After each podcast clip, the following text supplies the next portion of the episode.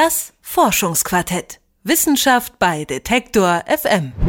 Frau Meier erinnert sich an nichts. Nicht an ihre Kindheit, nicht an ihre 50 Jahre lange Ehe, nicht einmal ihre drei Kinder erkennt sie wieder. Frau Meier hat Alzheimer, doch hört sie Lieder von damals, Elvis oder Sinatra, kehrt plötzlich Leben in ihre Augen zurück. Manchmal summt sie sogar mit oder wippt mit dem Takt, wo sie sonst nur stumm im Bett liegt. Woran liegt es, dass sich Alzheimer-Patienten manchmal an Musik erinnern, wenn sonst in ihrem Gedächtnis Leere herrscht? Forscher vom Max-Planck-Institut für Kognitions- und Neurowissenschaften erforschen dieses Phänomen und sind zu erstaunlichen Ergebnissen gekommen. Ich spreche mit Jörn Henrik Jakobsen, Forscher am Max-Planck-Institut und an der Universität von Amsterdam über die neuen Erkenntnisse des Musikgedächtnisses von Alzheimer-Patienten. Hallo, Herr Jakobsen. Hallo. Während alle anderen Erinnerungen ja schwinden bei einem Alzheimer-Patienten, bleibt Musik im Gedächtnis. Woran liegt das? Also wir haben einen möglichen anatomischen Grund dafür gefunden. Das heißt, wir haben als allererstes erstmal versucht herauszufinden mit einer Studie, wo lokalisiert sich der grundlegende Aspekt von Musikerinnerung. Dann haben wir diese Region genommen und geschaut, ist die denn eigentlich im Alzheimer mehr oder weniger spät betroffen oder wenig betroffen. Und das war tatsächlich der Fall. Die Erkenntnis ist nun, Musik wird ganz woanders gespeichert, wo Alzheimer das Gehirn gar nicht anfällt. Ja, also zwei grundlegende Erkenntnisse sind es. Erstmal ist es eine Region, die man jetzt nicht unbedingt vermutet hatte, dass dort das Langzeitmusikgedächtnis vor allem zu lokalisieren ist. Und das zweite ist, dass diese Region dann tatsächlich auch sehr spät von Alzheimer betroffen wird. Also letztendlich wird grundlegend eigentlich fast das ganze Gehirn betroffen, irgendwann, aber das passiert sozusagen zu verschiedenen Zeitpunkten. Und wo genau ist jetzt dieser Bereich, wo das Musikgedächtnis vorherrscht? Das ist einmal die supplementäre Motorkortex und der Cingulate Gyrus. Und das sind so Regionen, die oft assoziiert werden mit komplexem Planen von Bewegungen und Kontrolle davon und auch dem so einem gewissen Wert von Erwartung. Also was passiert als nächstes, was erwarte ich und je nachdem. So, wenn man sich das jetzt in Musik wiederum vorstellt, kann man sich eigentlich schon gut vorstellen, dass Musik als eine komplexe Sequenz von Bewegungen eigentlich gespeichert wird im Gehirn und dann immer die ganze Zeit ausgewertet wird, was erwarte ich als nächstes. Das sind dann eben irgendwelche Regeln wie Harmonien oder was man als nächstes erwartet. Und dann wird immer geschaut, passiert das jetzt oder nicht. Das sind Regionen, die damit oft in Verbindung gebracht werden, solche Dinge zu tun.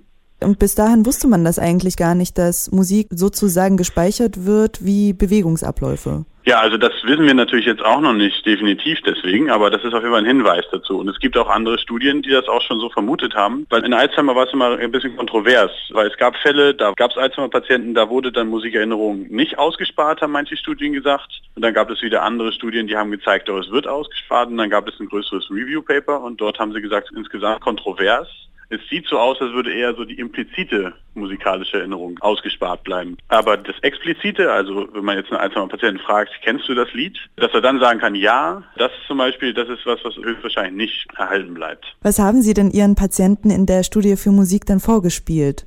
Ganz viel verschiedene Sachen. Also wir hatten wirklich Hits, also aus den Media Control Charts, die Top 10, aus den 70ern bis hin nach 2000 haben wir da einfach welche ausgewählt. Dann haben wir Oldies genommen, die im Prinzip jeder kennt und klassische Stücke und auch so Kinderlieder.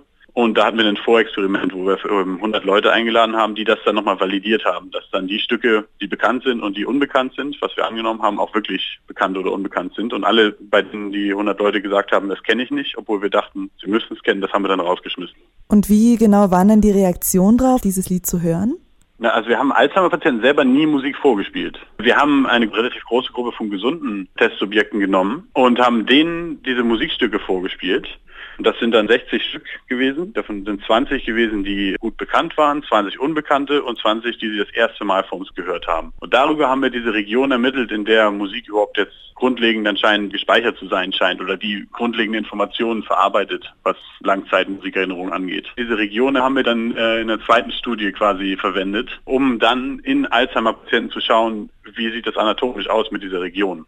Wäre das dann wissenschaftlich noch ein nächster Schritt, wirklich auch diese Tests dann bei Alzheimer-Patienten durchzuführen? Genau, das sagen wir auch im Paper am Ende, dass das sozusagen der nächste Schritt wäre, das dann noch so mit einer Gruppe Alzheimer-Patienten zu machen. Das Problem ist generell, es ist sehr kompliziert, wenn man jetzt zum Beispiel 30 Alzheimer-Patienten in den Scanner tun wollen würde. Und das dauert ewig lange, das ethisch genehmigt zu bekommen. Und die Frage ist dann auch, Da gibt es dann alle möglichen Probleme, die man bekommt damit. Also erstens muss man es überhaupt erst hinkriegen und dann zweitens, wir haben ja jeden gefragt, also um diese Musikerinnerungsregion ausfindig machen zu können, mussten wir ja jeden immer auch fragen, nachdem er das Lied gehört hat, kannst du es wirklich, um das auch bestätigt zu bekommen. Und wenn man jetzt einen Alzheimer-Patienten fragt, kannst du es wirklich, dann kann man sich jetzt nicht sicher sein, ob die Antwort eigentlich etwas taugt oder nicht. Langfristig gesehen, jetzt ist ja die ganze Studie noch ein bisschen so in den Kinderschuhen, aber langfristig gesehen können diese neuen Erkenntnisse zu einer Therapie für Alzheimer-Patienten was leisten? Tatsächlich haben wir so ein bisschen in eine neue Richtung das Ganze angestoßen, glaube ich, weil es ist natürlich ein altes Thema, aber so in die Richtung, wie wir es jetzt gesehen haben, so wurde es, glaube ich, noch nicht betrachtet und es wurde auch noch nicht so in Verbindung gebracht mit diesen Regionen bisher. So da hoffen wir jetzt natürlich, dass viele andere Leute das aufgreifen und neue Impulse bekommen dadurch. Dann könnte man ja sich zum Beispiel auch vorstellen, dass man dann schaut, sollte sich herausstellen, dass das alles wirklich so direkt funktioniert, dann könnte man schauen, hat dieser Alzheimer-Patient diese Region erhalten? Und dann könnte man vielleicht sagen, ja, dann haben wir eine große Chance, dass da auch das Musikgedächtnis noch erhalten ist und dann können wir damit arbeiten. Alzheimer-Patienten erinnern sich manchmal erstaunlich gut an Musik. Über die Hintergründe dieses Phänomens habe ich mit Jörn Henrik Jakobsen vom Max-Planck-Institut für Kognitions- und Neurowissenschaften gesprochen. Vielen Dank für das Gespräch, Herr Jakobsen. Gern geschehen. Das Forschungsquartett. Wissenschaft bei Detektor FM.